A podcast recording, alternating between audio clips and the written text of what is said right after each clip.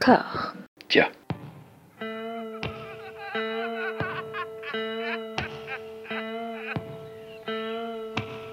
And now for something completely different. Would you like to talk about the meaning of life, darling? Sure, why not? Philosophy for two? Right. Provided the movement never forgets that it is the inalienable right of every man or woman or woman to rid himself or herself or herself. Agreed. Thank you, brother or sister or sister. Where was I? I think you finished. Oh, right. I don't want to talk to you no more, you empty-headed animal food trough whopper. I fart in your general direction. Your mother was a hamster and your father smelt of elderberries. Bonjour et bienvenue à toutes et à tous dans Discordia, le podcast qui tente toujours en 2022 d'apaiser les débats qui rongent la pop culture de l'intérieur dans une conversation apaisée. J'ai la joie d'être rejoint pour ce premier épisode de l'année par quelqu'un que j'essaie d'inviter depuis, depuis longtemps. Depuis longtemps parce que euh, tout au long de l'année 2021, il y a un antagonisme qui s'est créé dans, dans, nos goûts. Après, je ne veux pas exagérer non plus, hein, il y a des choses sur lesquelles on s'est retrouvé. Mais euh, voilà, on, on, on a été en opposition sur pas mal de choses. Alexandre Poncet, comment ça va? Ben ça va pas mal, ça va pas mal, a priori. J'ai survécu à 2021, donc euh, peut-être que 2022 sera, sera extraordinaire, on ne sait pas. Hein voilà, ça nous a pas forcément rendu meilleur, mais ça nous a rendu plus fort. C'est ça, exactement. Et euh, après, l'antagonisme est très cordial. Hein. Oui, oui, oui, oui, ça, ça, ça, reste dans les clous. Voilà. C'est-à-dire qu'on on, on se parle en vrai, pas sur Twitter. Je pense que ça joue. Euh, c'est ça, c'est ça. On, on, peut avoir des discussions. On ne devrait pas s'écharper euh, euh, virtuellement euh, pendant cette conversation. Non, mais voilà, cette, tout au long de l'année, en fait, euh, je t'ai vu avoir des opinions euh, contraires aux miennes, sur, euh, tant sur des films que, que j'aimais beaucoup, comme The Nightingale. Nightingale de Jennifer Kent, que des films que j'aimais moins, que toi t'aimais beaucoup. Bah, dernièrement, Ghostbusters, l'héritage. Ouais. La, la, rédaction de MAD nous a opposé par vidéo interposée. Du coup, c'était amusant. Mais après, après, on pourrait avoir un, un, long débat sur The Nightingale. et, et en, en plus, c'est, enfin, comme, comme, souvent, euh, à part quand on parle de Michael Bay, je comprends qu'on puisse aimer.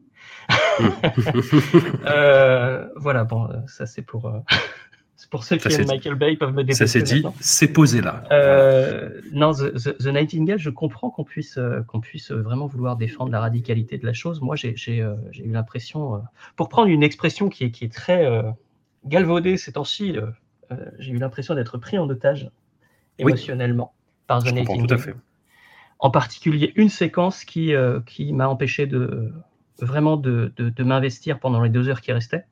Mmh.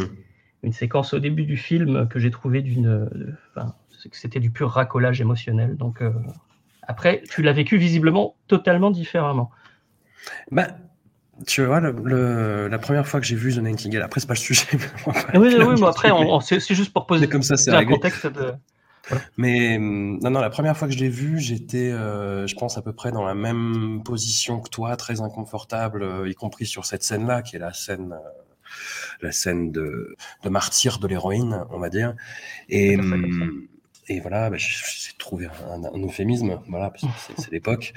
Mais et en fait, le, quand il a fallu le traiter pour Mad, parce que c'était vraiment ça, il a, il a fallu s'y recoller. J'ai revu le film et bah, j'étais moins, tu vois, je savais à, à quoi m'attendre et j'étais plus attentif à la mise en scène, à la façon dont c'est filmé. Et particulièrement, c'est la façon dont cette scène-là est filmée. Je l'ai bah, justement, pareil, je trouvais ça vra vraiment euh, crade et infâme au point où je me suis inventé des plans, en fait. Moi, j'étais persuadé qu'il y avait un plan ou tel axe de caméra, et pas du tout. Tu vois. Et la, la scène est, euh, je vais pas parler de pudeur, mais de, elle est, elle est filmée à hauteur de la victime, en fait. Ah oui, totalement. Et il y, y, a un plan qui m'a. Euh... ça devrait pas m'énerver, hein, mais c'est un des moments où je me suis pris. Euh... Je... Enfin, il y a une telle accumulation qui, qui, pour moi, est à la limite de la telenovela à ce moment-là. Euh, ouais. et il y a un, un, un, une tragédie qui se passe très très brutalement et ouais. on enchaîne sur une vue subjective de la victime qui regarde le plafond et la caméra bouge forcément. Mmh. Et j'ai trouvé ça là à un moment trop de drame tu le drame quoi. J'ai trouvé ça j'ai trouvé ça limite des Z à Z quoi. Ouais. Bon après hein, c'est des fois peut-être que je l'ai vu de mauvaise humeur, je ne sais pas, mais, mais j'ai tellement des images qui m'ont euh, énervé pour des, pour des raisons très, euh, très précises que je ne pense pas que ça c'était lié à mon humeur du moment. Après, on se trompe, on, se trompe tous hein, en tant que journaliste. Euh, ça arrive souvent. Hein, mais il n'y a pas de vérité absolue sur les films. Et il n'y a pas de vérité, ouais. Mais je pense que surtout, euh, il n'y a pas de, de, bonnes conditions dans lesquelles voir Nightingale. c'est clair. Il n'y a, pas de avec un feu de cheminée, avec un, tu vois, un avec plaid, un, bon un, plaid, un petit moment euh, hugueux. Ouais. Voilà, non, non. C'est pas un moment hugueux. Mais on ne, parle, on ne parle pas de ce film ce matin, je crois. Absolument pas. Absolument pas. Mais euh, ça, ça, accompagne toute ma réflexion en fait sur euh, la façon que j'ai eu d'appréhender 2021 où bah, il y, a, y, a, eu plus de, de, discord que jamais sur les réseaux sociaux parce que c'est un peu le, le, reflet immédiat en fait, la réactionnite euh, du, du, temps qui s'exprime là-dedans. Et en fait, j'ai vu beaucoup d'enthousiasme et pour des choses qui moi me laissaient complètement froid en fait. Euh, tu vois la série Succession par exemple, on fera un épisode de Discordia dessus. J'ai eu beaucoup de mal à comprendre l'engouement autour de ça. J'ai eu beaucoup de mal à comprendre l'engouement autour de Ghostbusters d'héritage, vraiment. Après j'ai toujours été un Jason Redman sceptique. Hein. C'est peut-être euh, ça qui joue aussi. C'est peut-être ça qui fait que par exemple la première partie du film, je, je la trouve que modérément intéressante mais on peut faire euh, rejouer le match sur Ghostbusters d'héritage avant d'en venir au, sujet qui nous amène là, mais en fait, j'ai eu l'impression, je ne sais pas si tu es familier euh, avec la série South Park, mais de me retrouver en fait dans la situation de, Stan dans un épisode, un des derniers épisodes que j'ai vraiment adoré de la série qui s'appelle You're Getting Old et où en fait euh, Stan Marsh se lève le matin de son anniversaire et euh, tout ce que ses amis apprécient, lui ne voit littéralement que du caca, en fait. C'est-à-dire qu'ils vont voir un film et euh, les bandes annonces, c'est une, une t'as une bande annonce pour le dernier Adam Sandler et t'as une bande annonce pour le dernier Rob Schneider et tout le monde rit, sauf lui qui fait mais c'est de la merde. Et j'ai un peu l'impression d'en être rendu là. Est-ce que c'est le, ce, cette époque qui me roule dessus? je, je, sais pas, on va peut-être interroger ça et on, on, va interroger ça avec le, ce qui nous intéresse et qui est un petit peu bah, le dernier euh, signe de, de, ce, de cette impression de renoncement dans laquelle je me trouve en fait. C'est euh, Don't Look Up, Déni cosmique de Adam McKay. Adam McKay, moi, qui est un, un réalisateur euh, dont j'ai beaucoup apprécié en fait le travail en collaboration avec Will Ferrell. Et sachant que je pense que c'est vraiment leur collaboration. Je suis pas un, un fan absolu de, Will Ferrell, même si c'est quelqu'un qui m'a vraiment fait beaucoup rire. Mais je trouve que leur collaboration, en fait, à tous les deux, leur, euh, la création de leur société de production, Gary Sanchez Production, c'est ce que chacun a fait de meilleur. Je ne sais pas si tu es d'accord. Je, je, euh, pour Will Ferrell, c'est très clair. Euh, Ricky Bobby, Anchorman, etc. Pour moi, c'est très clair que c'est ce qu'il a fait de mieux. Après, j'ai pas, j'ai pas un amour uniforme sur toutes leurs collaborations. Par exemple, je, n'aime pas du tout Very Bad Cops. Euh, ouais. Je me souviens Alors, du titre américain parce que quel titre français de merde. Mais justement, c'est The Over Guys et euh, je cherchais je me suis dit, euh, ça doit être un titre à la con, genre Very Bad Cops, mais ça peut pas être ça. Et si c'est ça, c'est Very Bad Cops. Very Bad Cops, oui. Ouais. J'ai vérifié. Ouais. Et euh, c'est vraiment bâti sur une idée ce film. Donc sur le, le, le, suicide héroïque de, de Samuel, Samuel, Jackson et, et The Rock au début. C'est la seule scène drôle du film pour moi. Et il y, a Adam McKay, euh, jusqu'ici pour, pour moi, au, niveau de la comédie, ça passait ou ça, ça cassait. Mhm. Euh, c'est euh, c'est quelqu'un qui, comme Sean Levy, utilise beaucoup l'improvisation.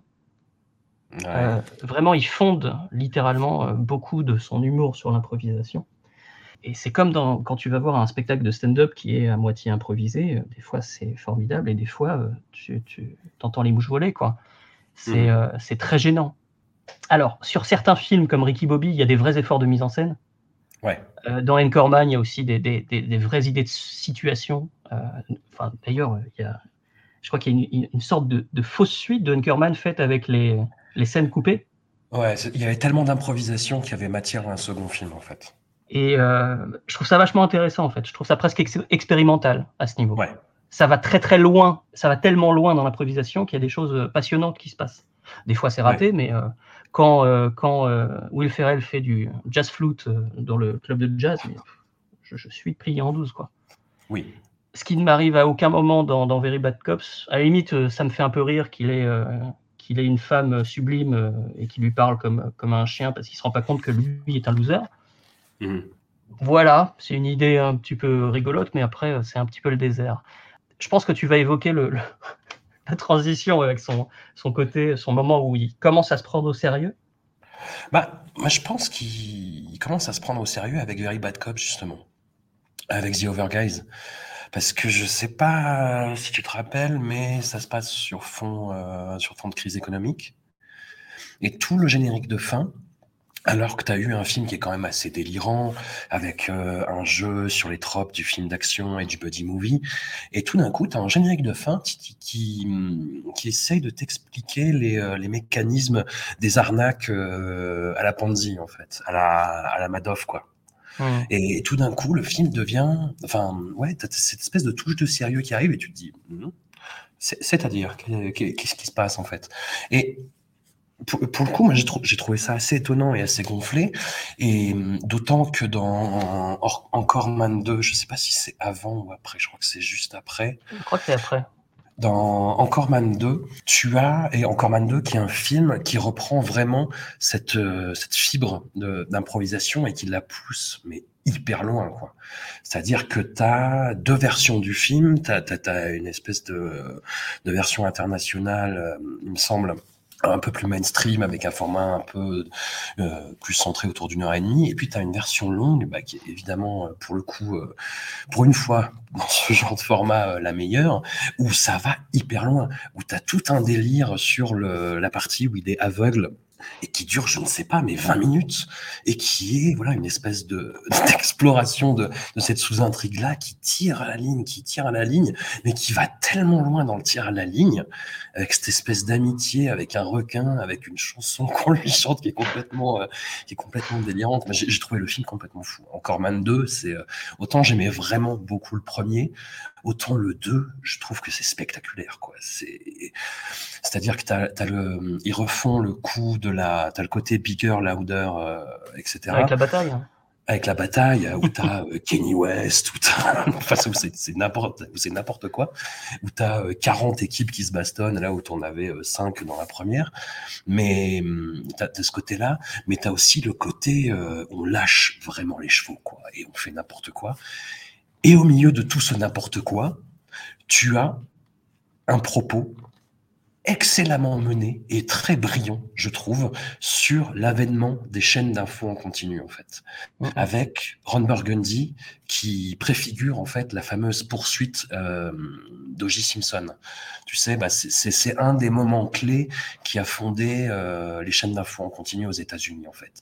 Tu as eu euh, le premier attentat du World Trade Center, tu as eu le siège de Waco, qui a duré euh, un mois, où les chaînes envoyaient des reporters, où il y avait euh, du commentaire sur du rien, en fait, pendant un mois, jusqu'à l'assaut euh, funeste final. Et puis, tu as eu la poursuite euh, d'O.J. Simpson, en fait. Ouais, et les émeutes de, de Los Angeles aussi, ouais. Aussi, ouais, tout à fait. Et O.J. Simpson, qui était euh, donc à l'arrière d'une voiture, qui a essayé de fuir la police, qui était donc, euh, c'était ce, ce footballeur américain euh, noir, c'est et dont on a fait un symbole et euh, qui a été complètement dépassé par ce symbole-là, et qui a été accusé du meurtre de, de sa femme et de son nouveau compagnon qui a fui la police, donc à l'arrière d'une voiture, et il y a cette image complètement folle de cette voiture avec O.J. Simpson à l'arrière qui est poursuivie sur une euh, bretelle d'autoroute par, je sais pas, une trentaine de voitures de police. Enfin, c'est c'est quelque chose qui a vraiment créé euh, l'imaginaire de l'infotainment américain, en fait. Mhm. Et, euh, encore Man, Encore Man 2 aborde ça de, de façon à la fois gaguesque et de façon très pertinente et brillante. Et c'est là où je me suis dit, euh, ah putain, il se passe vraiment quelque chose euh, dans la collaboration, collaboration avec ces deux-là. Et effectivement, le, cette espèce d'amorce qu'il y avait eu dans The Over Guys faisait un peu peur, mais là, dans Encore Man 2, je me suis, je me je trouvais vraiment qu'on touchait à quelque chose. Tu, Après, tu me donnes envie de, de, de, de revoir The Other Guy, surtout la fin, quoi. Parce que je vais peut-être Ouais. pas me refaire tout le film, mais la fin pour euh, remettre le contexte, oui, je, je- vu que je, ne l'ai vu qu'une fois, il va falloir que je revoie cette, euh, cette fin.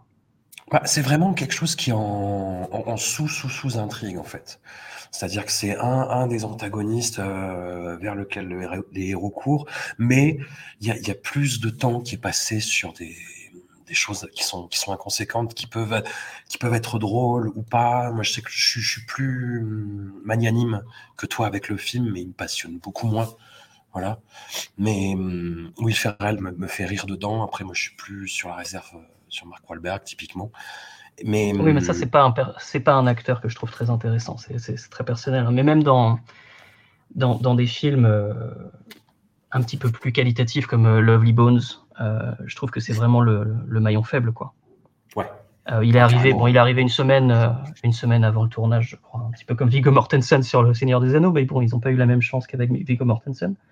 oui, voilà. Euh, Wahlberg, c'est. euh, pour comprendre Wahlberg, il faut voir sa série Entourage. quoi.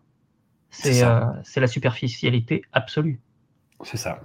Euh, c'est quelqu'un qui littéralement, euh, je pense, rêvait à une époque de travailler avec Brett Ratner. C'est vraiment euh, ce genre de gars, quoi. Brett Ratner qui apparaît dans Entourage. Oui, oui, oui. Des belles personnes. des belles personnes.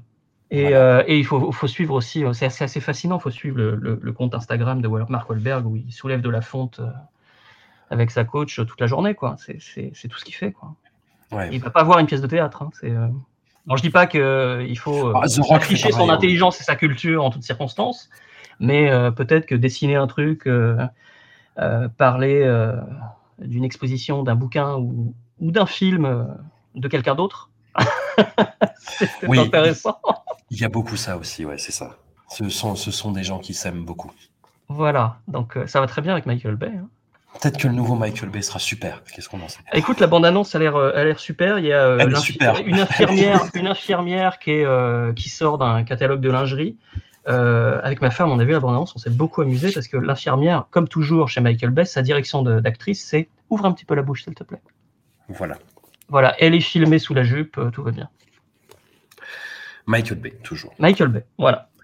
Notre maître à Revenons, tous. revenons, revenons à Adam McKay. Oh, on fera un épisode. On fera un épisode. Oh, invite-moi. Là, pour le coup, je, je, je, je, je prends les risques de me faire détester par, euh, par toute une partie euh, de, de la cinéphilie euh, mondiale. Il n'y a pas de problème. Donc, Adam, Adam McKay. McKay. On arrive au- en 2015 avec euh, bah, le virage euh, décisif de sa carrière avec The Big Short, qui est un film su- sur le papier, je trouve passionnant. C'est-à-dire que tr- transformer la crise des subprimes en immense pantalonnade euh, animée par des bouffons, ok. C'est-à-dire, euh, moi, je, je- pour- pourquoi pas, tu vois? Même euh, Ryan Gosling, qui est pas un acteur que je trouve forcément fascinant, même si c'est un peu un cliché de dire ça, je le trouve plutôt bon dans le film. Je trouve que il- son binôme avec Steve Carell fonctionne mieux que dans Crazy Stupid Love, typiquement. Mhm. c'est une comparaison un peu superfétatoire, mais et mais après le tout le parti pris du film de de t'expliquer en fait, tu sais, les, les aspects les plus techniques en fait de la crise avec ces, ces procédés où Margot Robbie dans son bain moussant avec euh, une coupe de champagne te parle avec un grand sourire face cam et t'explique le truc. Je trouve ça hyper condescendant en fait.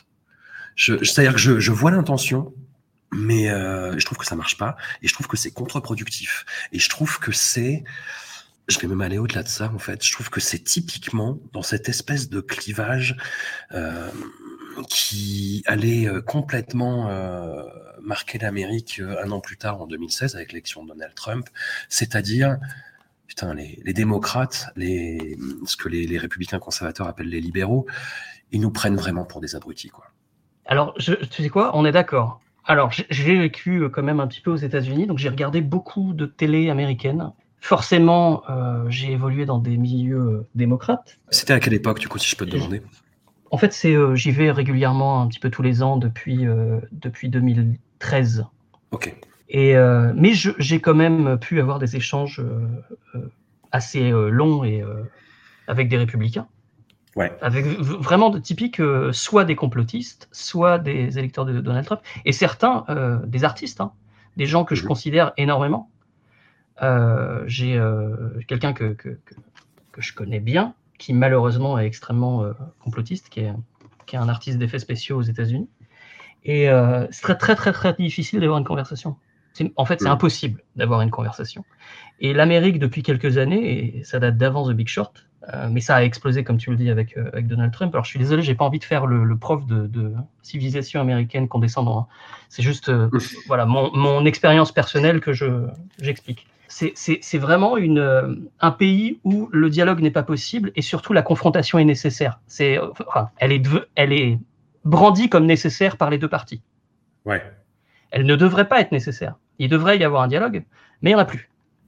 Après, il y a vraiment des, euh, des aberrations qui sont, euh, qui sont dites d'un certain côté de, de l'idéologie.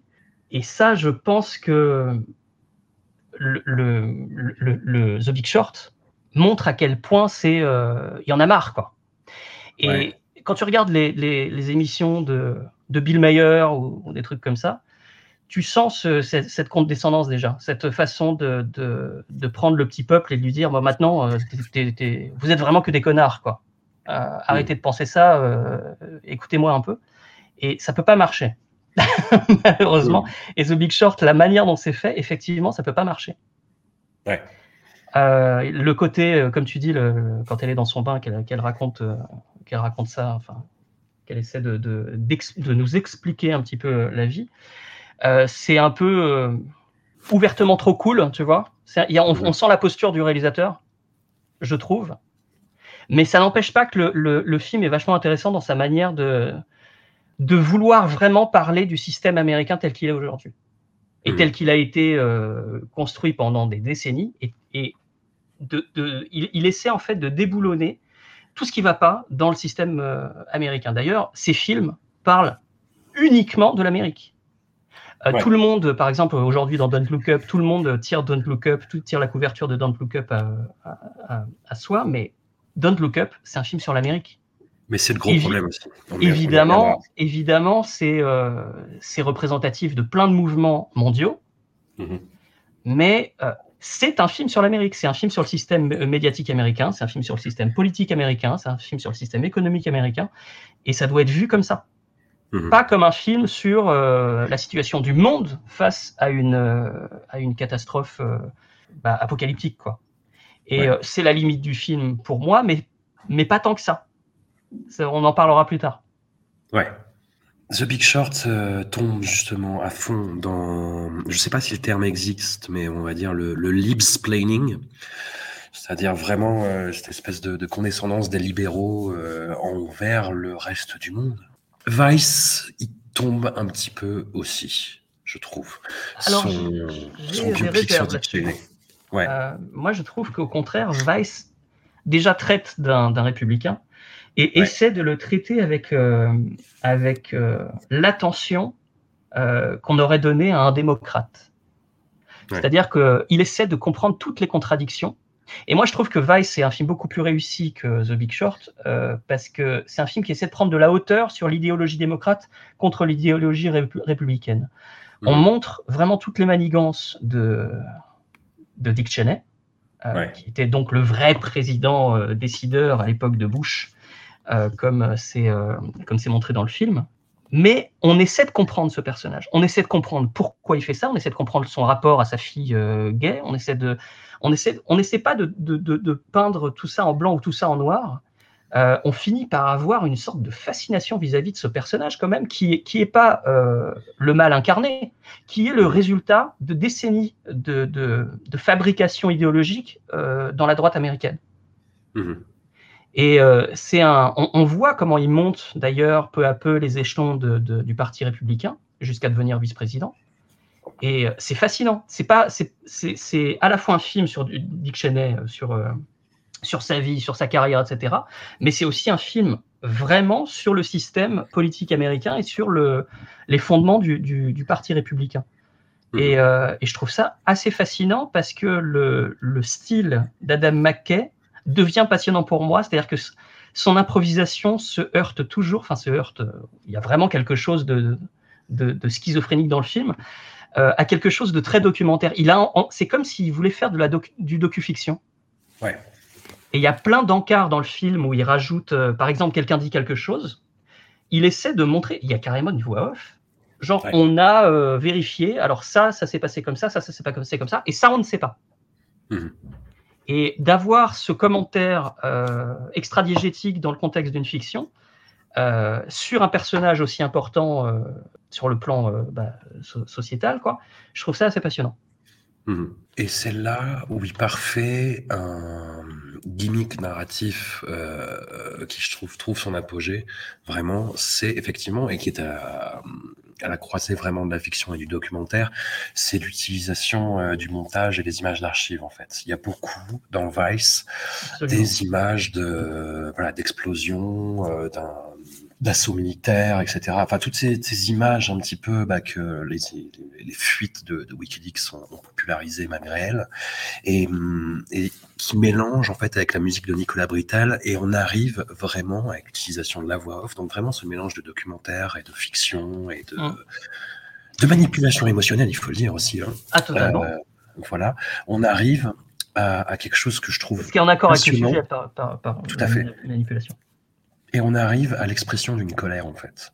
C'est-à-dire que autant Big Short me semblait euh, vain et un peu euh, bouffi de sa propre importance, autant Vice c'est un film qui exulte d'une certaine colère. Et je trouve ça euh, assez juste et à propos par rapport à ce sujet-là. Après, la grosse réserve que j'ai quand même, c'est que Dick Cheney, depuis, euh, bah, depuis le, le mandat Bush, en fait, c'est euh, c'est un espèce de, de grand méchant, en fait, pour tout, euh, tous les, euh, les contempteurs et les, euh, les tous ceux qui méprisent le mandat Bush. Dick Cheney, c'est le, voilà, c'est le, le, le marionnettiste, en fait. De George Mhm. Bush, ça a toujours été un petit peu un idiot, et Dick Cheney, on savait que c'était lui le, le vrai président, et c'était un peu le, le grand méchant final, tu vois. C'était limite un grand méchant de James Bond dans euh, la série euh, assez peu connue parce qu'elle est sortie en, en 2001, l'année du 11 septembre, euh, de Trey Parker et Matt Stone. Ils avaient fait une, sitcom qui s'appelait That's My Bush, qui parodiait justement euh, bah, le mandat Bush en fait. Et Dick Cheney finissait par prendre le pouvoir et c'était l'enfer. Dans une série de bouquins qui est en train de sortir, une vidéaste que j'aime beaucoup qui s'appelle Lindsay Ellis. Truth of the Divine, le dernier, Dick Cheney a pris le pouvoir en fait. C'est une espèce d'Uchronie qui se passe en 2008 avec des, une arrivée d'extraterrestres et euh, George Bush est forcé de démissionner et Dick Cheney prend le pouvoir et pareil, ça commence à être un petit peu le bordel. Mais toute la fiction américaine en fait, euh, elle, elle est comme paralysée en fait par cette euh, cette espèce d'expression du mal absolu qu'elle n'arrive pas à, à appréhender euh, vraiment. Et Vice, c'est peut-être ce qui s'en rapproche le plus, mais moi, je peux pas m'empêcher de voir Christian Bale qui fait une perf, en fait. ça, ça, on peut en débattre. ouais, ouais. Non, je, je, en fait, il y a des moments où je le trouve extraordinaire. Il y a d'autres moments où je vois, euh, je vois l'improvisation de Christian Bale en, en, en Cheney. Ça, je suis d'accord. Ouais. Et euh, mais c'est toujours à double tranchant. Et, et c'est aussi lié au style de direction de, d'Adam McKay, qui est, euh, Ouais. encore une fois, qui, qui essaie. En fait, c'est le Terrence Malick des acteurs, je pense. Parce que Terrence Malick, lui, il essaie de chercher les moments, euh, les moments dans, dans le décor, dans la lumière, etc. Je trouve que sa direction d'acteur, elle est, euh, sauf, sauf, euh, exception pour moi dans la ligne rouge, elle est un petit peu uniforme. C'est-à-dire, euh, regarde, regarde tes pieds et, et c'est de penser, quoi. Euh, bon, je vais faire hurler certaines personnes ça. J'adore Terrence Malick, euh, première période jusqu'à la, ligne rouge. Après, c'est en dents de. Après, Adam McKay, il est, euh, il est vraiment toujours en recherche d'un moment. Et d'ailleurs, il va fabriquer ses séquences au montage, je pense, la plupart du temps. Ouais. Et euh, c'est à double tranchant parce que, parce que quand on fait des expérimentations comme ça, euh, ça peut, ça peut faire des frottements. Mais euh, je crois que c'est Jack Shoulder qui me disait ça l'année dernière. Il y a des réalisateurs filmeurs et il y a des réalisateurs monteurs. Ouais. Et Adam McKay, c'est un réalisateur monteur. C'est vraiment quelqu'un qui trouve son film euh, en post-production. Évidemment, il trouve, il, il développe énormément de matériel pendant le tournage. Je pense que même il puise dans les chutes de montage en dehors des personnages. C'est-à-dire que quand les, les- ces acteurs, euh, comme on dit, euh, break character, euh, c'est-à-dire Mhm. arrêtent de jouer, il va trouver des moments, je pense qu'il va laisser tourner la caméra pour choper des rires ou choper des, des réflexions, choper des gestes, qu'il va essayer d'amener dans le montage, euh, il va créer des inserts. C'est extrêmement visible dans une séquence de Don't Look Up, le- la, la première rencontre entre les deux scientifiques, la présidente et le fils de la présidente, à la Maison Blanche. Ouais. Cette séquence-là, elle est presque en- entièrement construite en post-production. On le sent. On le sent, mais en même temps, je trouve ça passionnant, en fait, la manière dont c'est fait. Et dans Vice, il y a beaucoup de choses comme ça. Euh, je pense que les, euh, la plupart des, des, des scènes euh, avec sa femme sont construites comme ça. Non, non, il y, a, y beaucoup de choses bien dans Vice, mais, mais je, suis, je, suis- je suis mitigé parce que j'aurais voulu que le, le film aille vraiment au-delà et du puissant. C'est du procès d'intention. Mais Ouais, alors je, je, moi j'ai pas trouvé. Le... En fait, j'ai pas. euh, J'avais peur que ce soit un pro- procès d'intention démocrate, mais je trouve que déjà, euh, déjà, comme je te disais, il, il prend de la hauteur. Et après, c'est peut-être mon côté documentariste. euh, je trouve le film extrêmement documenté. Et il a envie de poser la question comment on en arrive là? Comment on en arrive à un personnage comme ça? C'est vraiment une question. Et je pense que c'est une question qui se pose à lui-même. Comment moi, je dois réagir par rapport à ça? Qu'est-ce que je dois remettre en cause chez moi pour que ça n'arrive pas? Et est-ce que j'y peux quelque chose? On peut voir le- la deuxième partie, la nouvelle partie de la carrière de Adam McKay comme euh, genre le gars ce matin se prend au sérieux, il se croit au-dessus de tout le monde, etc. Il va nous, il va prêcher, il va nous apprendre la vie. Mais euh, on peut, on, on peut se poser la question. Moi, Bah, je vois, c'est- ouais. je vois ça autrement, c'est-à-dire que un réalisateur euh, à 20 ans, à 30 ans, à 40 ans, à 50 ans, c'est pas du tout la même personne. Ouais, bien sûr. Et euh, il va pas continuer à faire des bouffonneries avec euh, Will Ferrell euh, face au Ricky Bobby jusqu'à la fin de sa carrière. On voit une progression logique dans sa carrière. Et la progression, on la voit même dans la nouvelle partie de sa carrière. Dans The Big Short, c'est pas la même chose que Vice, qui n'est pas la même chose que que, Don't Look Up. Et euh, je trouve ça euh, assez fascinant. Et on a le droit de, en tant qu'auteur, de vouloir se remettre en question euh, stylistiquement ou puiser des choses qu'on a, a développées pour un autre genre et essayer de les mettre à profit pour un genre qui n'a rien à voir. Quoi. Là, il y a un autre film qui fait beaucoup parler, c'est Matrix, Ouais. Résurrection. Euh, c'est clairement pas la même réalisatrice qu'elle était à l'épo- à l'époque. Euh, Alors, c'est encore plus facile parce que physiquement, ce n'est plus la même réalisatrice qu'elle était à l'époque. Hmm. Euh, mais clairement, thématiquement, elle, elle n'aspire pas aux mêmes choses. Et, et- et émotionnellement, etc. Alors, il y a des rejets qui peuvent se comprendre, il y, a des, il y a des débats qui sont nécessaires, mais euh, je préfère, à la limite, moi, qu'on me propose ce Matrix Résur- Résurrection-là qu'une suite dans le même style direct de, de Matrix Re- Reloaded ou, Re- ou Revolutions. Quoi. Ouais, non, carrément. carrément. Non, puis Matrix, surtout, le, son œuvre a été récupérée. Et de Absolument. bien sagouine façon. Ouh, aïe, aïe. J'ai beaucoup aimé d'ailleurs les, les- les petits, les petits mots de Lily Wachowski sur, euh, sur Twitter. Ouais. Tout à fait. On vous laisse retrouver. Voilà, Elon Voilà. Musk, Ivanka Trump, bisous. Voilà. Après, après, ouais, sur le, sur le, le côté, euh, ce, ce que tu disais, je, je suis pas sûr qu'il se mette au-dessus de, de tout ça, qu'il soit donneur de leçons. Je sais pas, sa réaction et celle de son co-scénariste de Don't Look Up euh, tendent à dire l'inverse, en fait. C'est-à-dire qu'il y a eu énormément de réactions au film et euh, de réactions négatives aux États-Unis. Et, euh, et avec notamment euh, oh, ben, un jo- un journaliste qui m'énerve beaucoup, mais que je vais même pas faire l'honneur de citer, qui, disait euh, ah là les journalistes américains aiment bien Matrix et ils aiment pas Don't Look Up, c'est vraiment ils sont perdus, tu vois. Mais hum, David Sirota et Adam McKay en fait disaient oui, mais si vous comprenez pas Don't Look Up, c'est que vous faites partie du problème. Et je je suis pas sûr en fait, tu vois. C'est une parabole sur le capitalisme, sur le réchauffement climatique, même sur la, la crise sanitaire et sur euh, la façon dont le monde réagit aujourd'hui, la façon dont l'Amérique euh, prend le monde en otage en fait avec son clivage idéologique irréconciliable. Totalement. Et hum, c'est un film que j'ai eu envie d'aimer d'un bout à l'autre. Et à chaque scène, quasiment, le film me donnait des raisons de ne pas, en fait. Il ne m'a jamais fait rire, il ne m'a jamais fait sourire, je ne l'ai jamais trouvé malin. Il y a un gag que j'ai trouvé amusant, le, le fait qu'un général leur, fait, leur fasse payer euh, des snacks qui sont normalement gratuits. Mais voilà, le, Adam McKay, en fait, il y a dix ans, on aurait fait quelque chose de vraiment drôle et vraiment pertinent. Là, c'est posé là. Non, c'est m'a non alors moi, pour le coup, ça, ce- cet élément, je le trouve assez euh, passionnant en fait. Parce que c'est quelque chose qui est tiré sur tout toute la durée du film.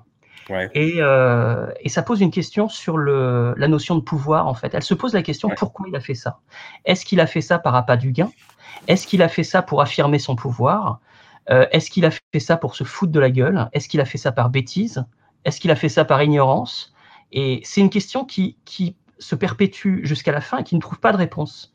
Ça n'a Mhm. aucun sens. Et cette situation n'a aucun sens. Le fait que ce général demande euh, 10 dollars par personne pour, euh, pour les snacks, ça n'a aucun sens.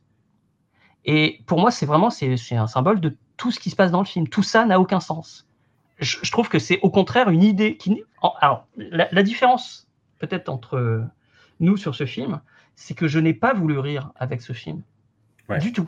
C'est-à-dire que je n'ai pas abordé le film comme une comédie, j'ai pas abordé le film comme un drame, j'ai pas abordé ça comme un, un prêchi-prêcha idéologique. J'ai juste euh, essayé de voir ce qu'il me disait et j'ai trouvé ça, pour le coup, très malin personnellement.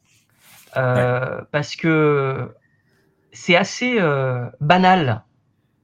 Je trouve ça assez banal la manière dont il, il déroule son intrigue. Et cette Mhm. banalité sert vraiment le propos. Et euh, le, le côté, euh, euh, le côté prêcheur du film est complètement contrebalancé par euh, le fait que Adam McKay et Leonardo DiCaprio euh, jouent du Star System depuis, euh, depuis leur début, clairement. hein. Enfin, on parlait de, de- des, des caméos dans, dans Anchorman. Qu'est-ce que Mhm. c'est? Enfin, je veux dire, c'est tiens, hey, on a telle star, on a telle star, on a telle star. Il en joue depuis le début. Euh, Leonardo Di- DiCaprio est euh, contre le réchauffement climatique, euh, mais il se balade en yacht. Et pendant tout le film, il y a ce côté, il y a ce côté, euh, oui, mais on, on, on navigue quand même dans, dans ces eaux, en fait.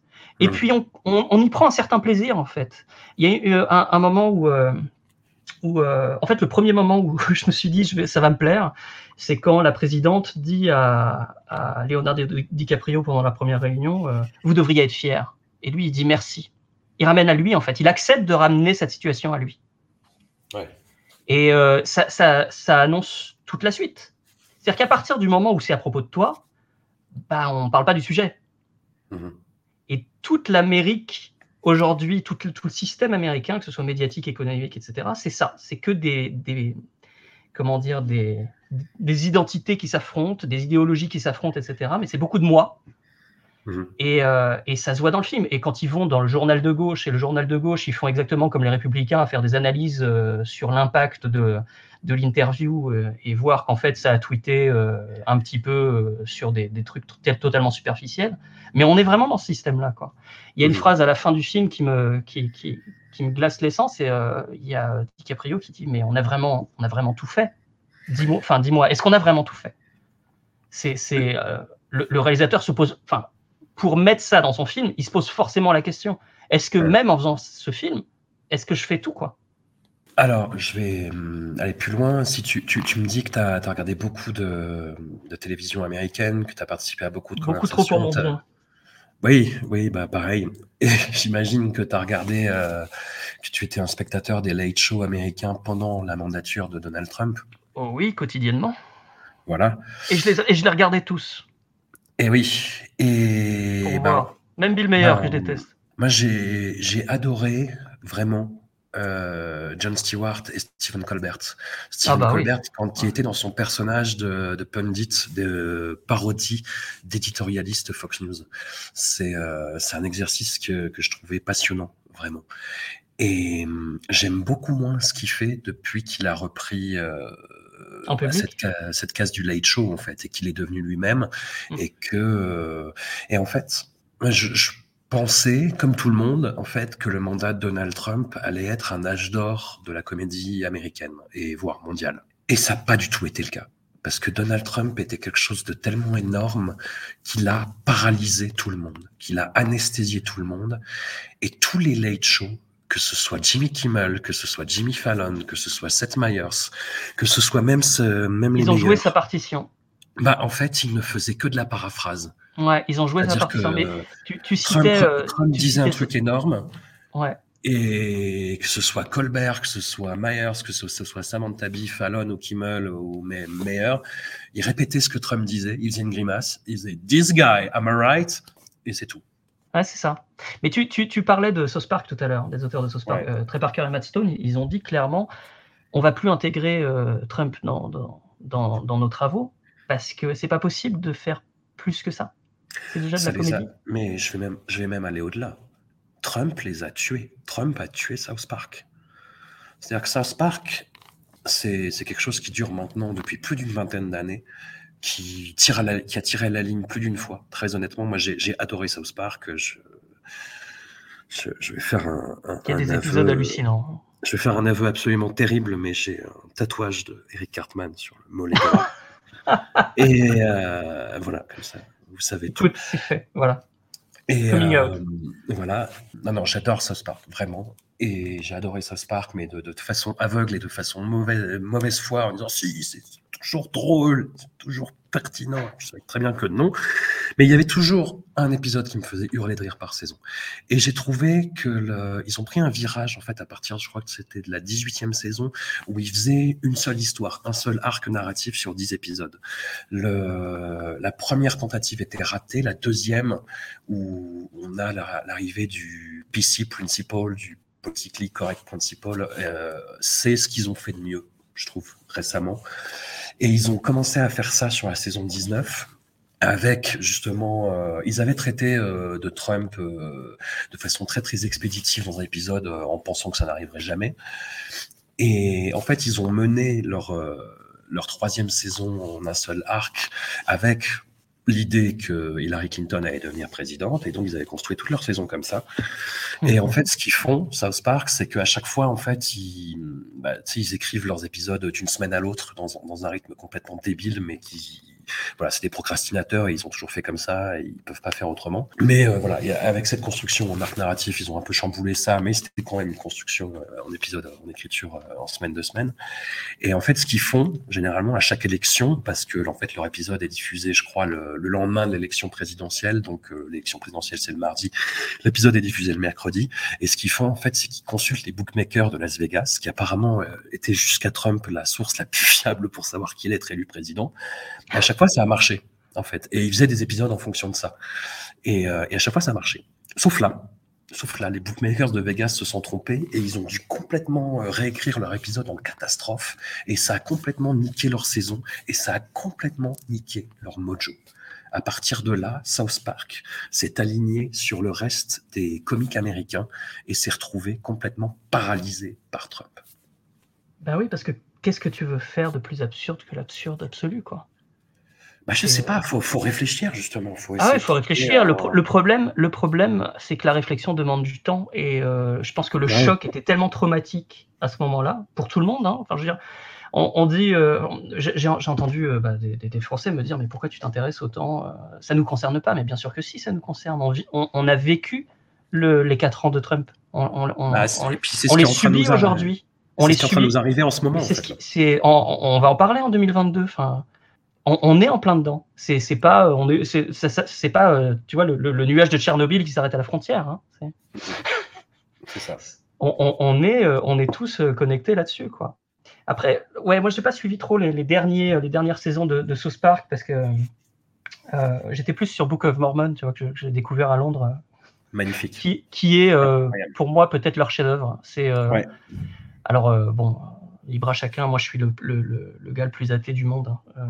Et le, le, le- le portrait de la, de la- de- Mais en justement, fait, le démontage de justement, Book of Mormon est très, est très respectueux de ça en fait. ah c'est très c'est- très respectueux et en même temps c'est c'est euh, comment dire ça démontre complètement. Je, je, je, je- je- je prends des pincettes hein, dès que je parle de, du fait que je suis athée, etc. Parce qu'on vit dans une période tellement folle là-dessus. euh, et on peut encore euh, en parler encore plus aux États-Unis parce que le, je discutais avec euh, une amie la- la- juste avant Noël qui, qui vit euh, pas loin de Memphis.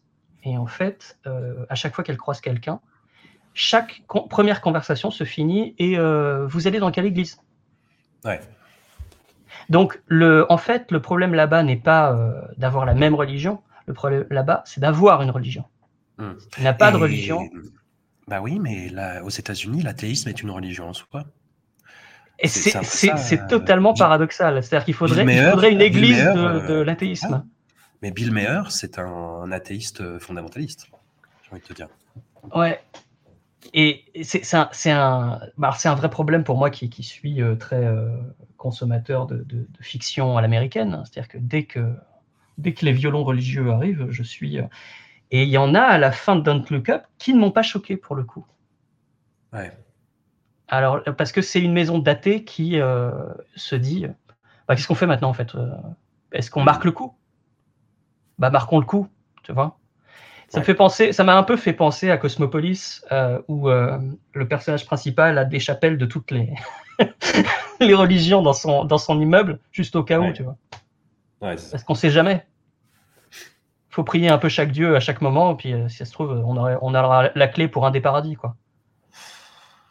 Mais pour, pour revenir du coup à, à l'analogie avec Trump, moi, je trouve que Don't Look Up, et c'est ça qui m'a qui m'a laissé de marbre au-delà au-delà de tout procès d'intention, au-delà de toute euh, velléité comique ou dramatique ou même artistique, c'est que j'ai l'impression de voir un- de la paraphrase en fait.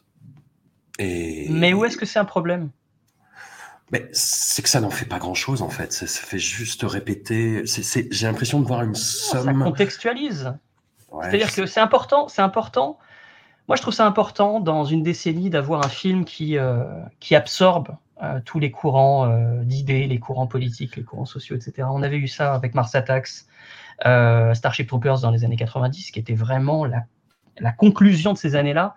Alors, alors, Mars Attacks, c'était vraiment les années 90, et Starship Ouais. Troopers, paradoxalement, c'était les années 2000. C'est-à-dire que Starship Troopers, qu- quatre ans en avance, prévoit le 11 septembre, prévoit tout ce qui se passe autour du 11 septembre. Enfin, quand on, quand, si on met en, parallèle le fait que le, l'attentat à Buenos Aires, c'est l'attentat à, à- à New York, euh, regarde tout ce qui se passe après avec la guerre dans le désert, etc. C'est hallucinant.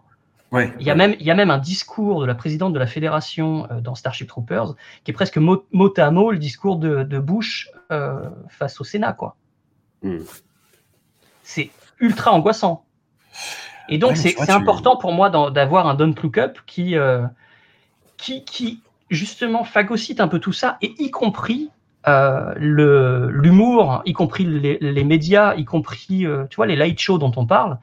Euh, ça, ça fait partie de Don't Look Up, et euh, c'est montré comme euh, une sorte de enfin de, de, à- au service du système en fait.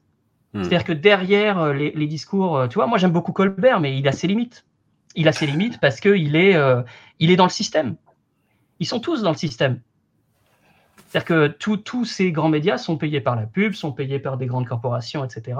Alors il y a quelque chose qui, qui a là-bas, euh, qui est une, une sorte de, de glorification de la, de la liberté d'expression qui Oui. permet de dire des choses assez incroyables quand même qu'on n'aura jamais en France.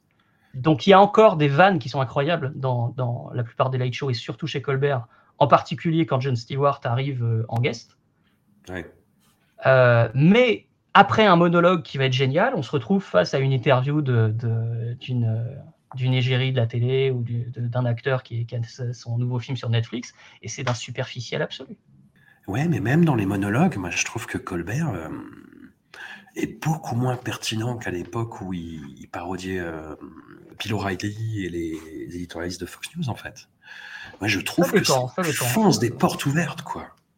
Moi ça me ça me oui, ça mais alors, est-ce que- c'est mal Est-ce que c'est- mal d'enfoncer des portes ouvertes aujourd'hui Parce que visiblement, les portes sont pas si ouvertes que ça? C'est-à-dire que tout- toutes, les, tous les, les- toutes les quatre années qu'on a vécues euh, autour de Trump, plus ce qu'il y avait avant pendant la campagne, ce qu'il y a eu après avec euh, l'invasion du Capitole, etc., c'est c'est du délire. C'est- c'est- on, est, euh, on est dans un monde qui, euh, qui, qui, qui marche plus droit. Quoi. On marche sur la tête, là.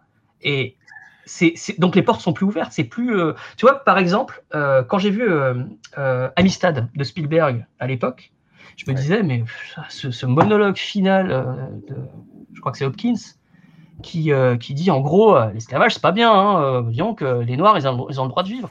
Je trouvais ça mais tellement enf- enfonçage de porte ouverte. Hmm. Et on en est où aujourd'hui? Bah en fait, c'est- dingue, mais ces, choses- ces choses-là sont utiles et nécessaires. Je, je sais, je sais.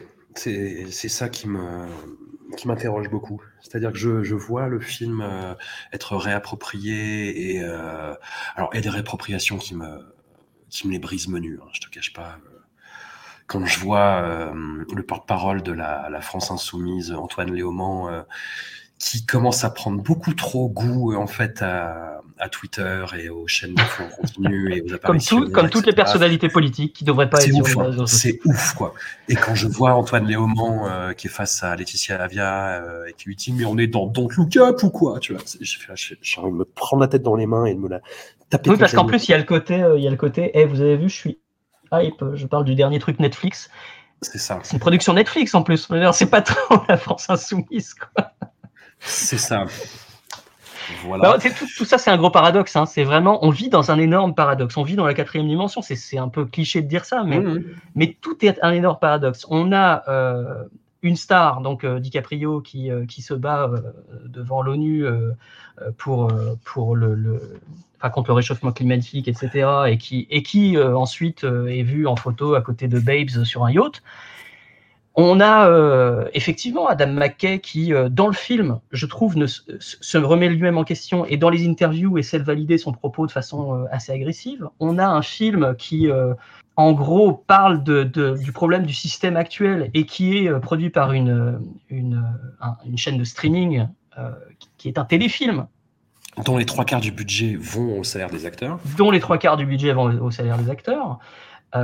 C'est après, de toute façon, on a le système qu'on a, et si on s'arrête là, ben, c'est le, problème de la gauche en France, c'est-à-dire que si on s'arrête au paradoxe, et si chacun veut sa chapelle, et si on ne peut pas faire de compromis, on ne peut pas avancer. Hmm. C'est pour ça qu'il y a une avenue au- au- aux extrêmes, en fait. C'est-à-dire que personne ne, ne- ne- ne fait de compromis. Ben, on a le système qu'on a, il faudrait, euh, faudrait peut-être euh, accepter qu'on a le système qu'on a et qu'ensuite, euh, donc en profiter pour produire des œuvres comme Don't Look Up, effectivement. Ça aurait été bien d'avoir une, une sortie cinéma en parallèle, personnellement. Je suis toujours, euh, j'aurais franchement, j'aurais préféré voir ça dans une salle avec des gens Ouais. que dans mon salon. Alors, euh, Ouais, j'ai, une grosse télé, que- une grosse télé, hein, mais la, pas- plupart des gens, ils vont le voir sur iPad, quoi. Est-ce que le film n'a pas plus d'impact comme ça aussi maintenant? Je sais pas. Alors, je me suis posé la question, tu vois, je même une de mes réactions, paradoxale aussi, c'était de me dire Ah, je suis content, c'est sur Netflix, il y a plein de gens qui vont le voir. Ouais. Parce qu'on voit bien qu'au cinéma, à part Spider-Man, là, il n'y a rien qui marche. Ouais. Donc Ah, tout ça, film, en fait, c'est un film, c'est un film qui euh, déchaîne les passions, visiblement. Euh, alors moi, j'ai vraiment adoré, euh, particulièrement ap- euh, après l'arrivée de Mark Rylance euh, au milieu du film. Je trouve la rupture de ton assez incroyable. Je le trouve horrible, Mark Ah, mais moi, je le trouve très bien, en fait. C'est un acteur que j'aime beaucoup, vraiment. Enfin, que j'ai découvert chez Spielberg, hein, comme beaucoup de monde, dans, ouais. dans Le Pont des. Espions, mais, euh, mais je, je, je me régale de chacune de ses interventions. Les dialogues des Cohen jouent pour beaucoup, hein, mais, euh, mais lui est incroyable. Et là-dedans, je trouve, mais c'est, mais c'est le rôle hein, qui est affreux. Et puis, le, ces espèces de, de, de fausses dents et de moumoutes. T'as déjà vu une interview de Jeff Bezos? Oui, oui, mais. Donc, oui, est-ce que, est-ce que vraiment il est affreux? Enfin, est-ce que, est-ce que c'est totalement irréaliste la manière dont il le joue en fait? Encore une il fois, est- c'est de la para- encore une fois, c'est de la paraphrase. Après. euh, Mais pourquoi pas? Oui, oui. Tu sais, euh, alors là, ça fait euh, depuis que Tom Cruise, euh, depuis que Tom Cruise a annoncé qu'il voulait faire euh, un, un film dans l'espace. euh, euh, je vais faire mon Colombo, hein, mais on a des débats avec ma femme en fait. Euh, elle, elle est complètement euh, arrêtée de polluer l'espace. De toute façon, enfin, je veux dire, euh, on sait très bien que c'est les riches qui vont y aller et, et, euh, ça sert à rien. Je veux dire. Pourquoi on enverrait des, des astronautes euh, surentraînés, puis d'un coup il y a Tom Cruise avec son pognon qui y va et tout. Bon, bref, euh, Ouais. j'étais pas d'accord à un moment parce que je me suis dit bon allez pourquoi pas, ça peut ouvrir des trucs. Et en fait, les- la dernière année et demie m'a fait complètement rejoindre son camp. Ouais. Euh, parce que c'est pas possible quoi. Jeff Bezos dans l'espace, euh, William Shatner dans l'espace. T'as vu cette image de William Shatner qui essaie de lui raconter son expérience et, et Jeff euh, Bezos qui est avec sa bouteille de champagne et qui est en train de répondre à l'autre et qui n'en a rien à foutre. Oh, mais c'était atroce. Pour le coup, je l'ai vu chez Colbert. Voilà.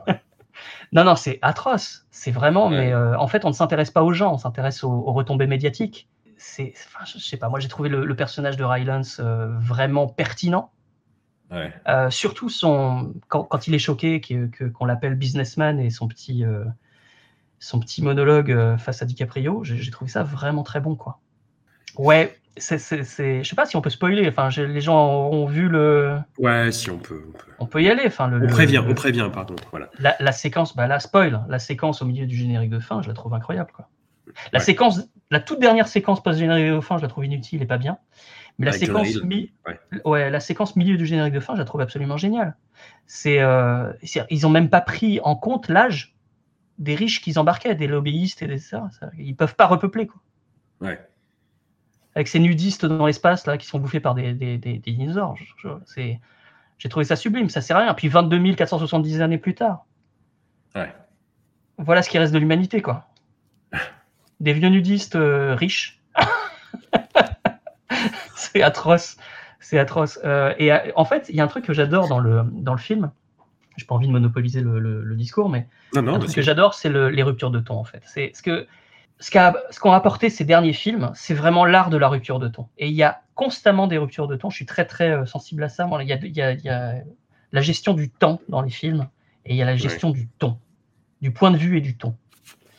Euh, et je trouve qu'il le, qu'il le réussit à merveille, en particulier dans la séquence du dîner, qui m'a personnellement bouleversé.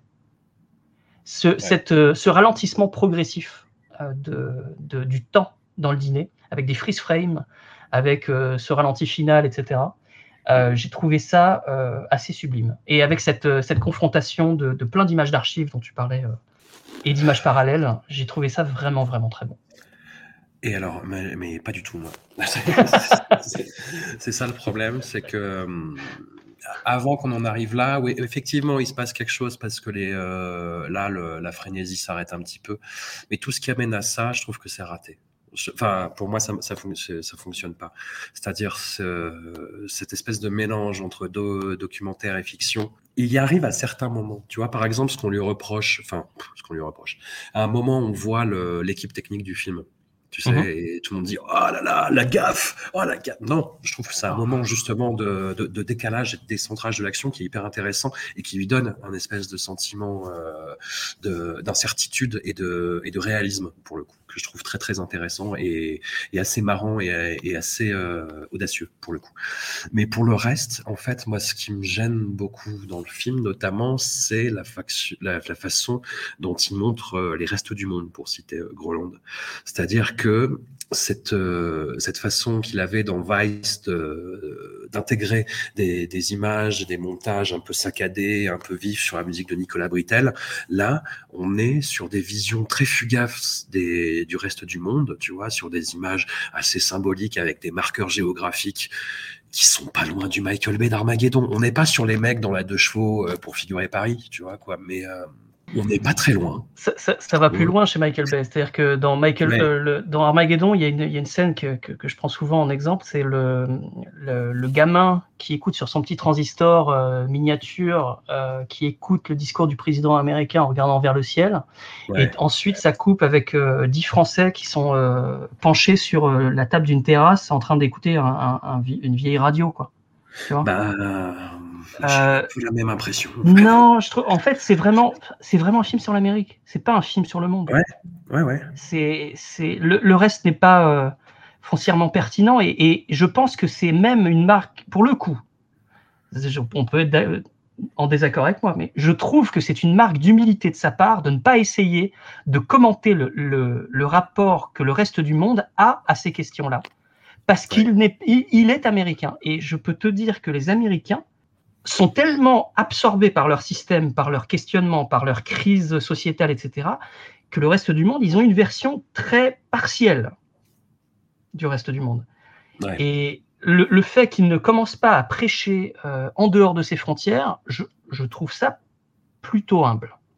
Ouais. Alors peut-être qu'on va me dire, oui, mais en fait, c'est parce qu'il n'y a que l'Amérique qui l'intéresse. C'est un film américain sur l'Amérique. Vraiment, là, euh, c'est- précisément ce film-là, c'est un film sur l'Amérique. Et en même temps, euh, le Jeff Bezos, etc., la Silicon Valley, euh, c'est en Amérique. hein. Hmm. Donc, euh, il y a peut-être quelques petits détails qui me gênent. Le- par exemple, ça m'étonnerait, franchement, qu'il n'y ait qu'une seule équipe qui se lance dans un, dans un programme spatial dans le reste du monde. Voilà, c'est les Russes ou je sais plus quoi. Euh, ou la Corée du Sud. Je sais plus. Ouais. Et, euh, et à un moment, euh, il y a euh, la présidente qui dit. euh, Non, non, c'est c'est, euh, après qu'ils ont eu le débrief, après l'interview de, de DiCaprio et Jennifer Lawrence à la télé. euh, il y a euh, quelqu'un qui dit oui, la Corée du Sud est intéressée pour faire des recherches, etc., sur, pour confirmer vos, vos, vos dires scientifiques. Et tu as DiCaprio qui dit ah super, la Corée du Sud. Et c'est, je trouve ça très représentatif en fait de, de la Ouais. vision américaine. Oui, oui. La Co- Corée du Sud, euh, c'est Samsung quand même. hein. c'est, pas rien quoi. Ils ont quand même une force de frappe euh, technologique. Ah, Après, moi, j'entends tout ce que tu dis, j'entends tous tes arguments, j'entends tout le, le côté. euh, qui sont pas des arguments d'ailleurs forcément euh, confirmés. hein. C'est pour moi une théorie que je me fais sur le film. Ouais, bien sûr. Et puis même, tu vois, il y a récemment une interview de, la journaliste euh, Salomé Sake qui travaille pour le média euh, Blast, qui, date d'il y a quelques mois, hein, mais où euh, elle a été invi- invitée à l'émission d'Elisabeth Quint. Et euh, a été entourée euh, de, je sais plus qui est l'autre journaliste, mais il y a Jean Quatremer, cette espèce de représentation du boomer et qui est vraiment euh, le personnage de Tyler Perry dans, dans Don't Look Up, si tu veux. Et elle tient le discours de Jennifer Lawrence sur le réchauffement climatique en disant euh, mais euh, je sais pas si vous vous rendez compte, mais on parle de catastrophe et c'est pas radical de le dire. Et euh, moi, je suis de la génération qui va le vivre. Et les autres disent ah bah c'est sympa pour nous. Et, et on est vrai. Enfin, on est dans une scène effectivement de Don't Look Up et Tu- tout tu sais l'a que- si tu veux. Mais Ouais, ça, ça me fait penser à un passage que j'adore dans le film. C'est Ouais. l'apparition de la comète dans le ciel. Qui est un passage qui, qui paraît tout con, scénaristiquement, mais qui est déterminant. En fait, on commence à voir le, le réchauffement climatique aujourd'hui. On commence à le voir vraiment, quoi. Je veux dire, Ouais. la tornade qui a, qui a frappé euh, juste avant Noël euh, aux États-Unis, euh, c'est du délire. C'est vraiment. euh, Là, pour le coup, les, les- chaînes d'infos en continu là-bas, c'est- parce que j'étais aux États-Unis à ce moment-là. Et Ouais. c'était vraiment en continu. Et c'est c'est des scènes de dévastation, mais de, de dingue. On n'a jamais vu des tornades de cette taille-là. Et apparemment, c'est ça continue. Enfin, je veux dire, il y avait une tornade qui faisait 200 km de diamètre. Hmm. C'est, c'est, Essayez de le visualiser, ça, quand même. non, je, c'est euh, impossible. ouais. On, on- on parle beaucoup de ça, on commence à le voir, mais on continue. Il y a encore des, des franges de la population qui continuent à, ne- à ne pas regarder. Et c'est exactement ce qui se passe dans, dans Don't Look Up. Il y a ce moment où on se dit, on voit la comète. On ne peut plus, on ne peut plus nier. Sauf qu'il y a le dernier acte qui arrive, et on a encore cette dichotomie entre les deux euh, idéologies, où on est obligé à gauche de faire des concerts caritatifs avec des, des pop stars ridicules pour euh, attirer la population, mais ça marche quand même pas, quoi. Et je trouve, je trouve le, changement, le, revirement avec cette scène de la comète qui dure assez longtemps, en fait. Et je trouve ça très bien qu'elle dure longtemps parce qu'il arrête, il arrête ce moment fondateur où on voit la comète, où ce ne, sont plus des chiffres en l'air, on peut le voir, quoi. Euh, Mhm. Je trouve ça assez passionnant. Ouais. Je- ouais. Je sais pas te convaincre, hein, c'est. euh, Non, non, non, mais c'est pas le but. hein. Le but, c'est d'avoir une conversation et, euh, et, et d'entendre nos, nos arguments. T'as vu, mais- on peut avoir une conversation dissonante et discordante. Ouais, mais, sans- mais sans apaisé. se vendre- Mais, Voilà, mais- c'est ça. mais apaisé, ouais, voilà. En, en plus de 280 caractères. En plus de 280 caractères, quelle horreur. Et Voilà. euh, mais en même temps, qu'est-ce qu'on fait là? On fait du contenu. Mais ouais, c'est ça. Le ça. fameux mot contenu. Rempli du temps de cerveau disponible. C'est ça. Tout- Voilà. Toutes nos excuses, euh, chers auditeurs. Ouais, bah écoute, toutes mes excuses pour la critique euh, de Don't Look Up dans Mad, du coup, euh, Alexandre. Tu sais que c'est vraiment dommage parce que, parce que je l'ai vu après euh, le bilan, parce que le bilan, c'est un peu compliqué. On, on- on doit le faire à une certaine date. Et euh, alors, en, en plus, moi, pas tout j'étais, vu. Donc j'étais aux États-Unis en finition d'un gros projet, etc. Et je n'ai pas pu rattraper certains films. Donc euh, j'ai vu Matrix juste à temps, euh, mais j'ai pas vu Don't Look Up. Et euh, donc j'étais un petit peu déçu de ne pas pouvoir le défendre. Voilà. Mais bon, comme ça. Ouais, j'ai j'ai sauté sur l'opportunité comme un savant. Bah, J'imagine, sagouin. Non, mais j'avais très envie de le voir en fait. J'avais j'avais très envie de le voir et j'avais très envie de l'aimer, vraiment. Je... Ouais, mais- ça, ça arrive. hein. J'irai même plus loin, c'est-à-dire qu'à chaque fois que je m'assieds devant un film de Michael Bay, j'essaie de remettre les compteurs à zéro et je me dis, allez, ça va le faire. Je vais aimer. Ouais. Euh, J'allais dire pareil devant les tuches, mais non, c'est pas, pas possible. Ouais, mais là, c'est dur. Non, les, tu- les tuches, les tuches encore, il y a, ils, ils essayent de faire des trucs. Euh, je dirais devant les qu'est-ce qu'on a fait au bon Dieu, c'est impossible. Ouais, Non, non, ça, c'est impossible. ouais, ouais, ouais. On peut pas se rebooter le cerveau devant un film de Chauvron, c'est Non. trop dur. Mais du coup, il va y avoir un. Enfin, il va y avoir des, des, des- des conséquences plus commerciales que idéologiques hein, sur Don't Look Up. Je pense que, en fait, le problème, c'est le même problème que les late show. C'est le même problème que tout- tout- tout- toutes les chapelles, quoi. C'est-à-dire que ceux qui sont déjà convaincus euh, que le, le climat est en train de changer, qu'on va tous crever, ne changeront pas d'avis. Et ceux qui se battent contre cette idée et, et veulent fermer les yeux ne changeront pas d'avis non plus, parce qu'ils se sentiront agressés. C'est un peu. euh, je pense que donc ça aura plus des conséquences économiques parce que c'est un, un énorme carton pour Netflix. Je pense qu'il y a eu euh, 100 millions de 100 millions de, de vues ou un truc comme ça. Ils parlent en heures de streaming. Alors moi, je, je trouve ça un petit peu. Ouais, C'est pour faire du chiffre un peu plus gros, mais bon, les, les comptabilisations des, des plateformes sont très opaques, effectivement. très euh, très abstraite. Ouais. Ouais, non, après, après, moi, je suis content que le film existe, effectivement. Je suis content qu'il ait, qu'il ait suscité cette conversation. Est-ce qu'il a été accusé de wokisme?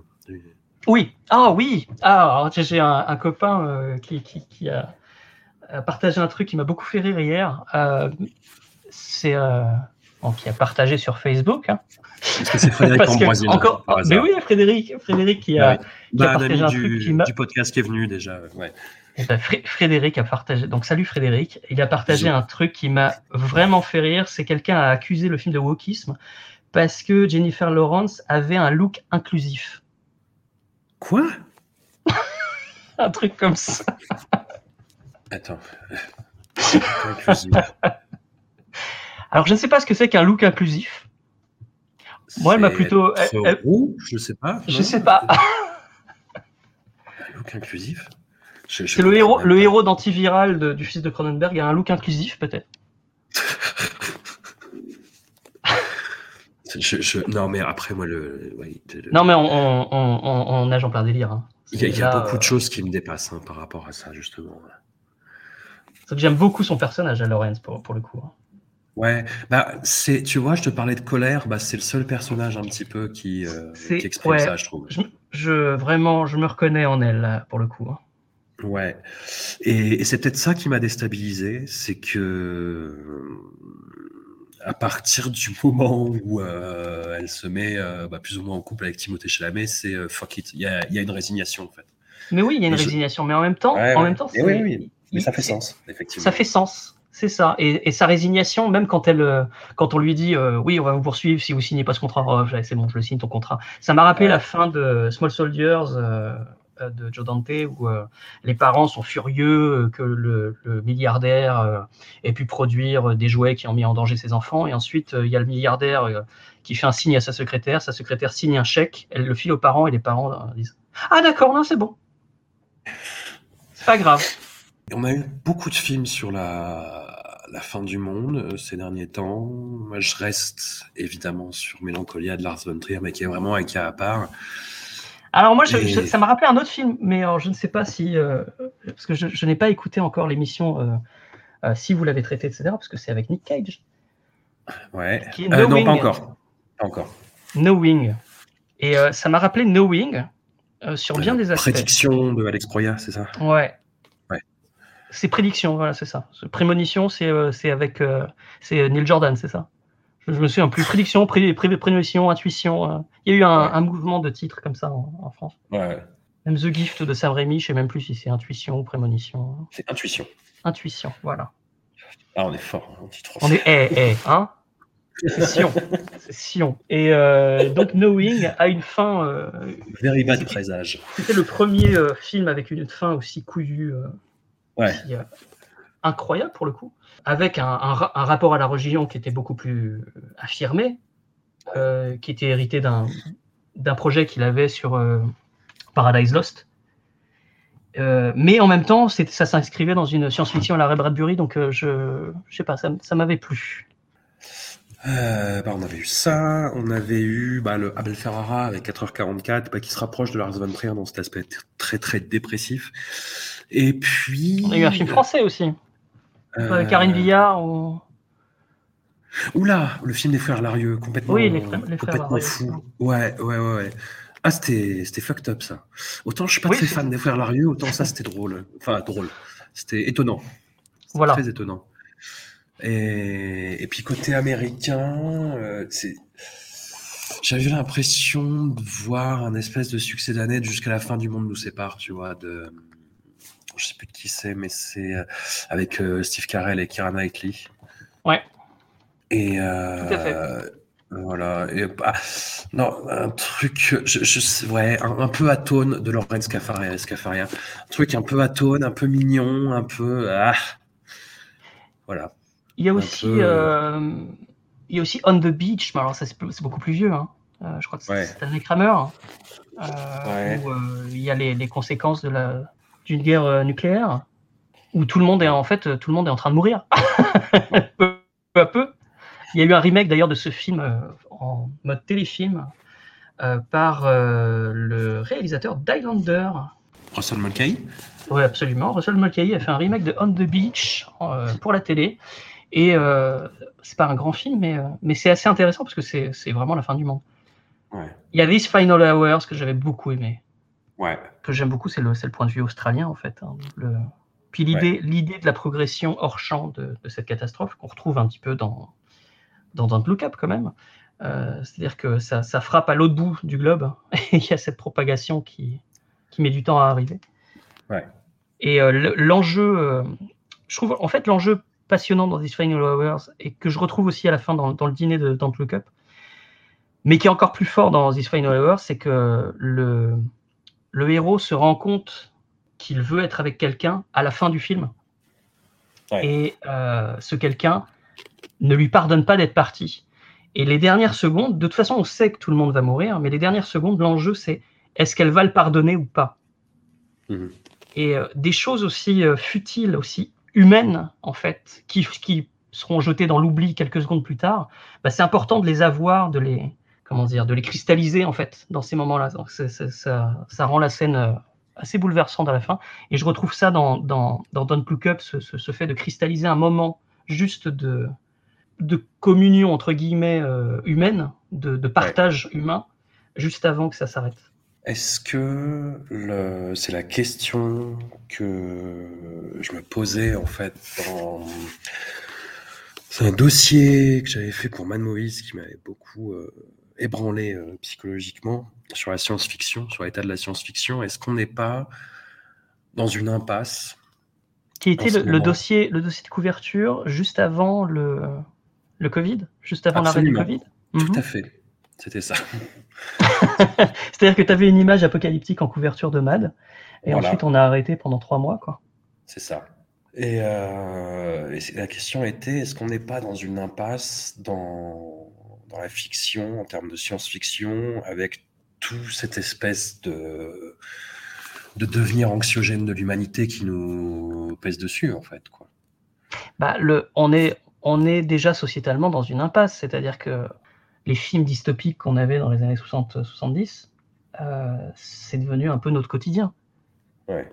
Donc, euh, enfin, il suffit de voir en Chine le, le système de notation des gens, quoi. Mhm. C'est pas possible. Enfin, on, vit, on vit là-dedans. Enfin, c'est aujourd'hui. Là, on parle pas de la Corée du Nord. On parle, on parle de la Chine, quoi. Euh, J'ai montré à, à un de mes fils euh, le- les anciens planètes des singes, Mhm. et euh, il était euh, très impressionné par la, la noirceur du propos, en fait. Mhm. Et euh, le... surtout, il me dit, mais c'est fou, à chaque fois, le héros, il meurt, quoi. Le héros ou les héros meurent à la fin. Et euh, il y a une sorte de pessimisme sur ce que deviendra euh, l'humanité, etc. Et, déjà l'idée d'un éternel recommencement, et ben on est en plein dedans, là. Donc, euh, je sais pas, je sais pas ce que fera, euh, ce que- ce qu'est en train de nous faire euh, James Cameron avec les suites d'Avatar.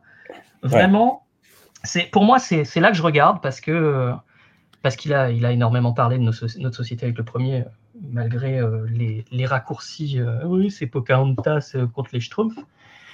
Euh, je- je- J'en peux plus. J'en peux plus. Je, si quelqu'un me. Tu vois, South comme, Park l'a fait. comme, quand Brad. Bird dit, euh, quand quand il y a quelqu'un qui arrive, oui, j'adore le genre de l'animation, il a envie de filer un point dans la gueule. Ben moi, c'est Pocahontas et les Schtroumpfs, c'est la même réaction.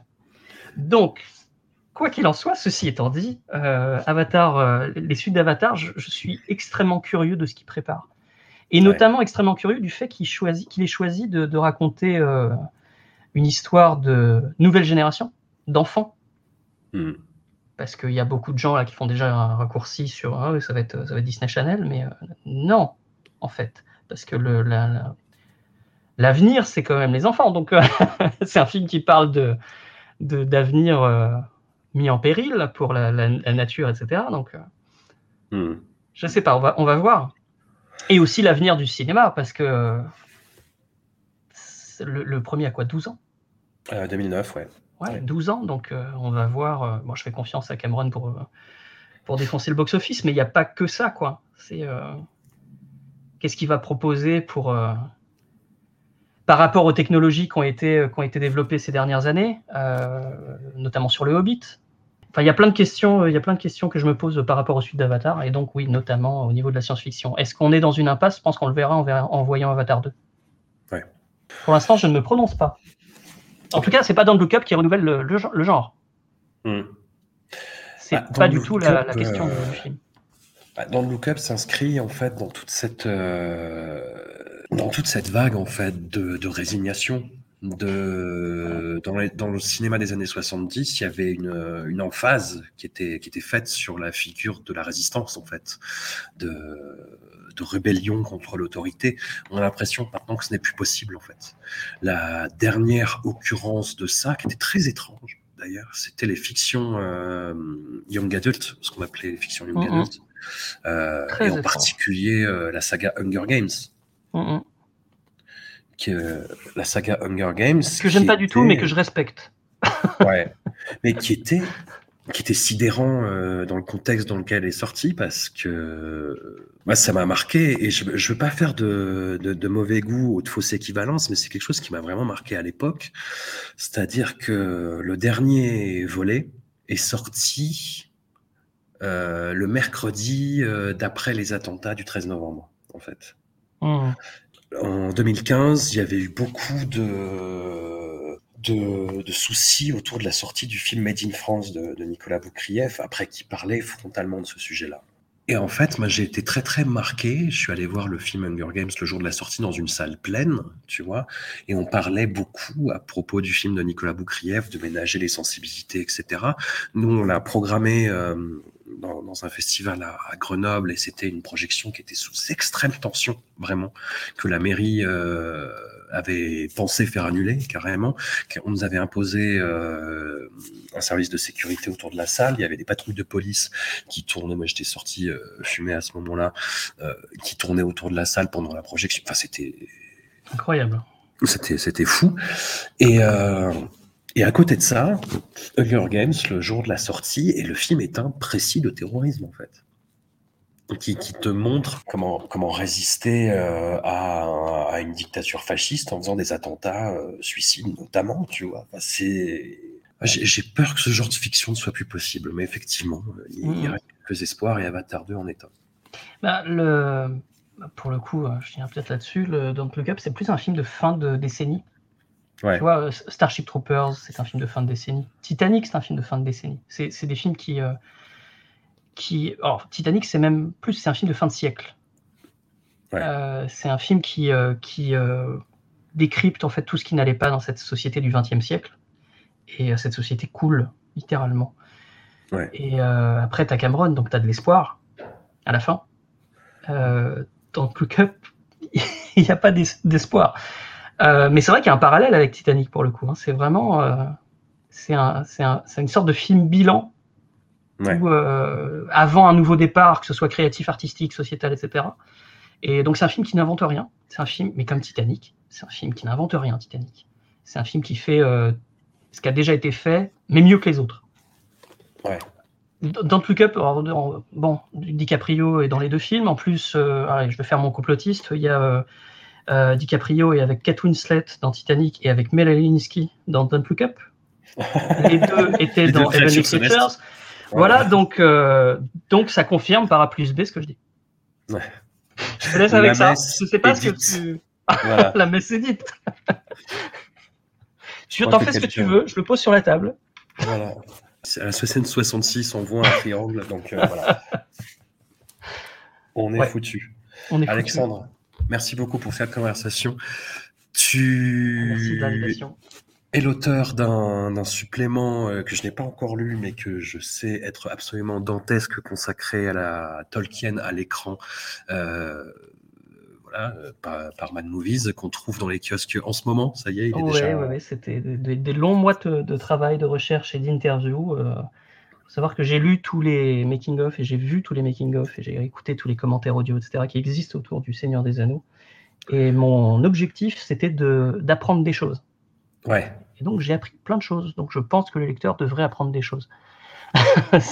On a même réussi à récupérer des photos inédites. Donc, euh, donc ouais, j'en suis, j'en suis très content parce qu'après euh, 15 années euh, chez Mad Movies, c'était un peu l'accomplissement. euh, C'était ce que je rêvais de faire depuis le départ. Hmm. Donc, Bon, euh, bah, il y avait, écoute, j'avais eu Freddy l'année dernière et celui-là. Donc, euh, J'ai Voilà, hâte je- de le lire.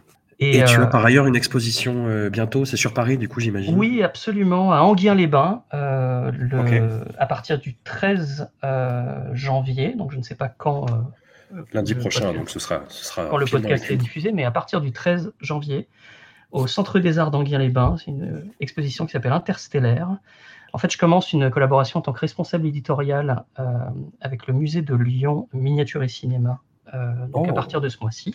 Super musée d'ailleurs. Ben oui, je suis d'accord. Qui est un musée qui, euh, qui a des euh, qui possède des, des, des- reliques, collections, euh, des reliques de- d'effets spéciaux, pratiques, de maquillage, de, de- de maquettes. euh, c'est totalement incroyable. C'est un musée qui a été fondé euh, il y a 15 ans euh, par Dan Holman, hein, qui est un miniaturiste assez génial, et qui vient d'être racheté par Julien Dumont, qui est un producteur et artiste d'effets spéciaux euh, en Suisse et originaire de, de Lyon.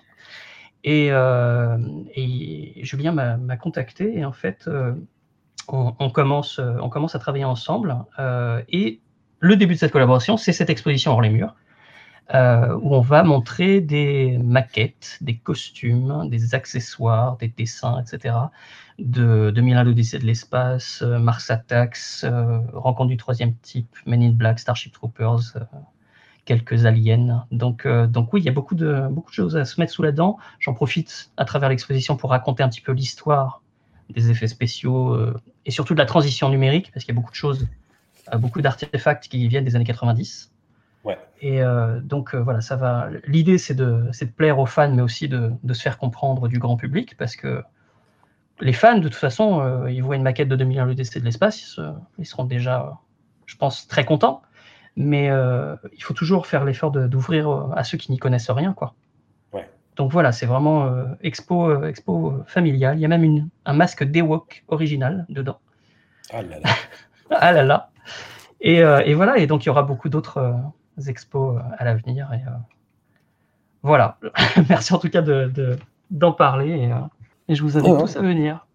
Bah, merci à toi, merci de partager euh, ta passion par ces, ces- ces multiples prismes. Et puis, euh, ah, on va continuer à suivre la carrière de Dame McKay. là. Mais oui, parce que c'est vraiment quelqu'un d'intéressant. Voilà. Allez, puis réconcilie-toi à Will Ferrell, arrête de déconner. Ouais. Mais par contre, euh, The Nightingale, ce sera pas possible. Ce The Nightingale 2, c'est non. Voilà. C'est non. Même s'il me ramène Toby Maguire et Andrew Garfield dedans. Pardon.